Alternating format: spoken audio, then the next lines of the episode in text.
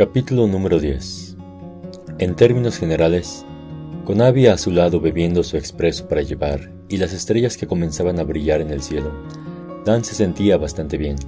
Caminaron de vuelta al campus a un ritmo relajado, mientras Abby le contaba las últimas noticias de su familia.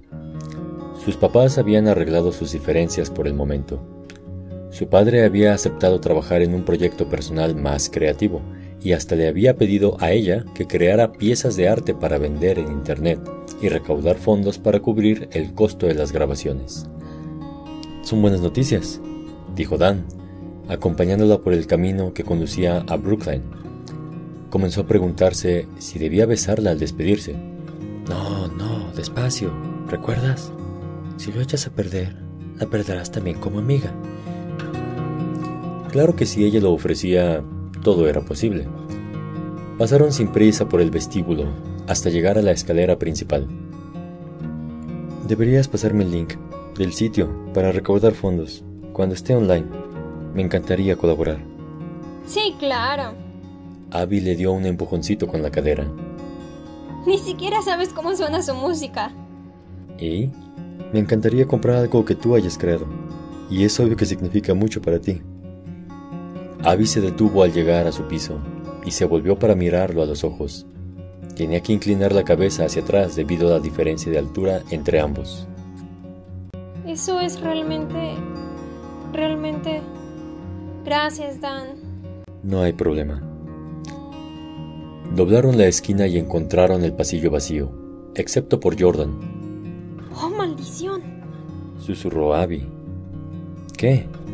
Dan alternó la mirada entre ambos. Generalmente me encuentro con Jordan después de cenar para estudiar. Lo olvidé completamente. Abby apretó el vaso de café tan fuerte que crujió. Va a estar furioso. Dan sabía que pasaban mucho tiempo juntos, pero no tenía idea de que las sesiones de estudio eran un ritual obligatorio. Disminuyeron la velocidad a medida que se aproximaban a Jordan, que esperaba frente a la puerta de la habitación de Abby. Ah, hola. ¿Vives aquí? Preguntó. Jordan, lo siento tanto. Abriendo los brazos, Abby se acercó para darle un abrazo, pero Jordan la esquivó con agilidad. No, no, estoy bien, de verdad. Cambia tus planes sin avisarme, no hay problema. Tenía un vaso desechable como el de Abby en su mano derecha. Cuando bebió de él, ella arrugó la nariz. Jordan, ¿eso tiene licor? No, Jordan. Bueno, sí. Acercó el vaso contra la nariz de Abby. Me estás impulsando a beber. Ella intentó quitarle el vaso, pero Jordan retrocedió y se bebió lo que quedaba.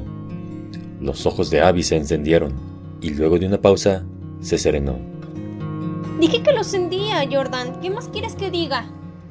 Dan sostuvo el vaso de café mientras ella sacaba sus llaves y abría la puerta. Abby le sonrió aliviada. Dan estaba feliz de ser su aliado. Como sea, ¿por qué no me llamaste en lugar de merodear fuera de mi habitación?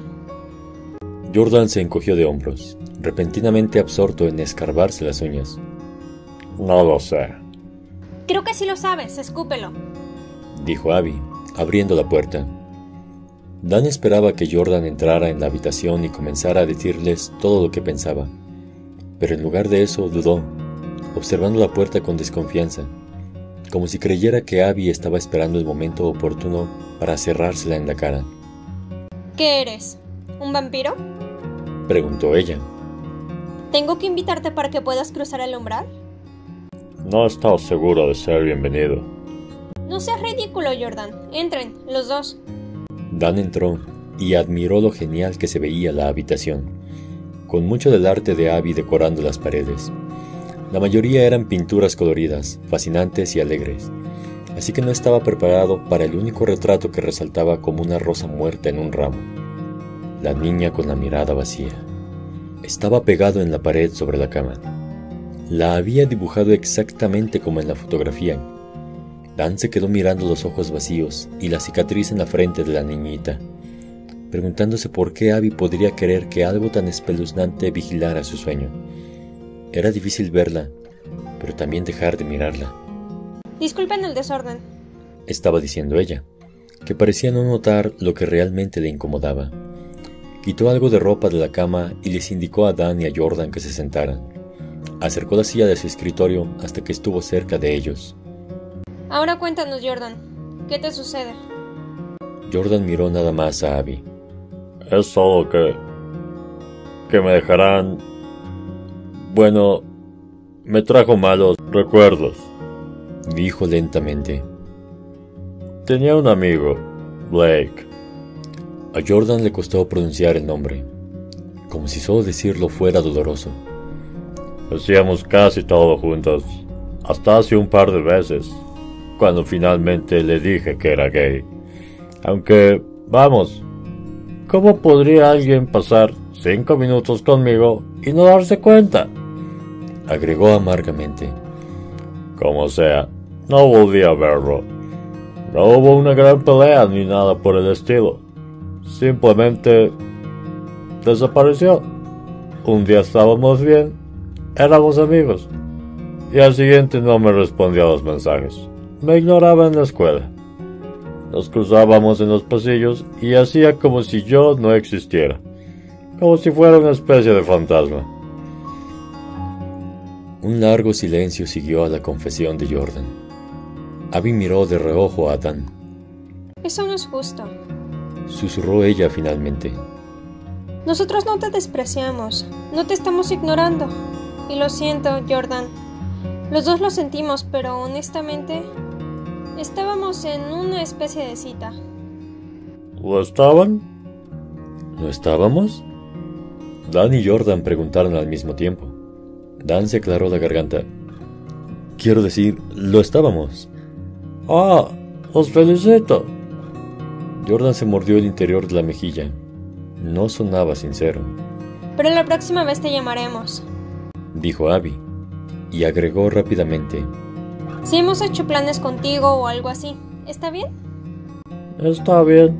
Sonaba como un niño pequeño, que inesperadamente se había salido con la suya, pero que no quería dejar de hacerse el ofendido, al borde del llanto. Abby, Dan no podía contener la pregunta por más tiempo. ¿Por qué hiciste ese dibujo? Ella siguió sus ojos hasta el retrato de la niña, como si no supiera inmediatamente a cuál se refería. No lo sé. ¿Por qué no? Dijo. Parecía tan triste. Y quería que sintiera que estaba en un lugar seguro. Obviamente se sentía sola, allá abajo, con la oscuridad y el polvo.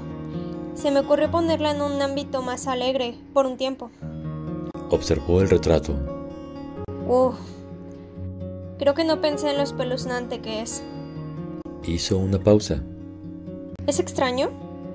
Sí. Jordan fue el primero en responder. ¿De verdad? ¿Y tú también lo crees, Dan? Piensa muy bien tus próximas palabras. Yo solo... ¿No te asusta ni un poco? Es muy... inusual. Eso es todo.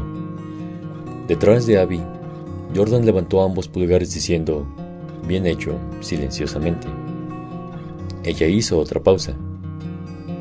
Es como si me hablara, como si me necesitara. No te ofendas, Abby, pero eso suena un poco loco, observó Jordan. Probablemente, respondió ella, riendo. Supongo que estoy un poco loca, pero bueno, esto es aburrido. Deberíamos hacer algo, ¿saben?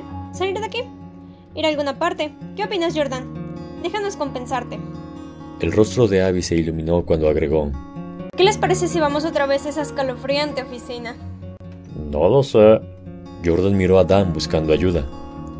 La última vez se puso un poco extraño.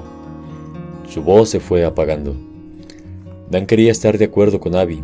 Quería estar de su lado y mostrarle que podía contar con él pero entre el retrato de la pared y los extraños correos electrónicos sobre el paciente 361, sentía que había tenido suficientes sustos por una noche. Cuanto más lo pensaba, sin embargo, más sentía que algo de la oficina lo llamaba, y acababa de tener su primera cita con Abby.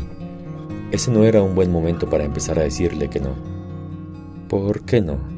dijo Dan con cautela. Probablemente no haya nada allí abajo, pero... Exacto, Abby tomó la mano de Jordan. Son solo fotografías viejas. No hay nada que temer. No es eso. respondió Jordan. Estoy tratando de que no nos expulsen, de que no me expulsen. Ni siquiera debería estar aquí. Sería un absoluto desastre si mis padres se enteraran. Cálmense, chicos.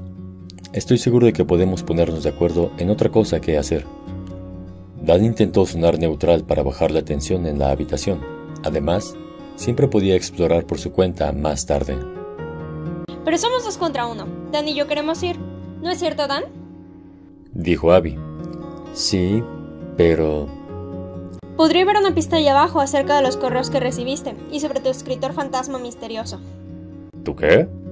Jordan se animó, volviéndose hacia Dan para fulminarlo con la mirada. ¿Qué correos? Eh, no había decidido si quería divulgar esa información todavía. Oh, oh, primero pedí entramantes y a causa de un escritor fantasma, ¿qué me perdí exactamente? Jordan volvió a sentarse en la cama y dio unas palmaditas en el espacio junto a él. Dan y Abby permanecieron de pie. Dan recibió un correo electrónico extraño, pero cuando quiso leerlo, desapareció. Algo médico, un informe sobre un paciente o algo así. Dan se resintió. Puede que sea un fantasma informático, dijo Jordan. ¿Qué es un fantasma informático? preguntó Dan. Es un fragmento de conciencia humana que queda atrapado en un dispositivo tecnológico incluso después de que la persona muere. Una fracción del alma que intenta contactarse antes de desaparecer para siempre. Puede comunicarse, pero solo durante un periodo corto antes de comenzar a fallar y a degradarse. A Dan eso le sonó siniestramente acertado. Tal vez no estaba loco después de todo, aunque la idea de un escritor fantasma real no era exactamente reconfortante. ¿Se trata de algo real? ¿Cómo es posible que no haya escuchado antes de eso? Oh, no, no es real, rió Jordan, desestimando la idea con un movimiento de su mano. Al menos, no creo que lo sea. Lo vi en un episodio de la serie Doctor Who, pero suena similar, ¿no? Sí. Estuvo de acuerdo Abby. Pero creo que Dan está buscando algo que fuera menos ciencia ficción. Y si lo que quiere es algo real, entonces seguramente lo encontrará en el sótano. ¿No creen? Jordan caminó de un lado al otro, sacando un dado de su bolsillo y pasándolo de una mano a la otra. Abby lo interceptó y lo escondió en su mano. Dijiste que se trataba de algo médico, ¿verdad, Dan? Tal vez haya algo ahí abajo que esté intentando comunicarse desde el más allá. O no lo sé, emitiendo ondas cerebrales paranormales para asustarte. Hubo una pausa mientras todos consideraban la idea. Finalmente Jordan dijo, Dan, si algo inexplicable está sucediendo, ¿por qué querrías meter tu nariz en este asunto? Quiero decir, no es que crea que sea real, pero ¿no deberías dejarlo en paz? ¿Qué esperas encontrar? Dan se encogió de hombros. Por el cambio en la voz de Jordan supo que habían ganado. En contra de su buen juicio, el chico iba a acompañarlos al sótano. Tengo la sensación de que lo sabré cuando lo vea.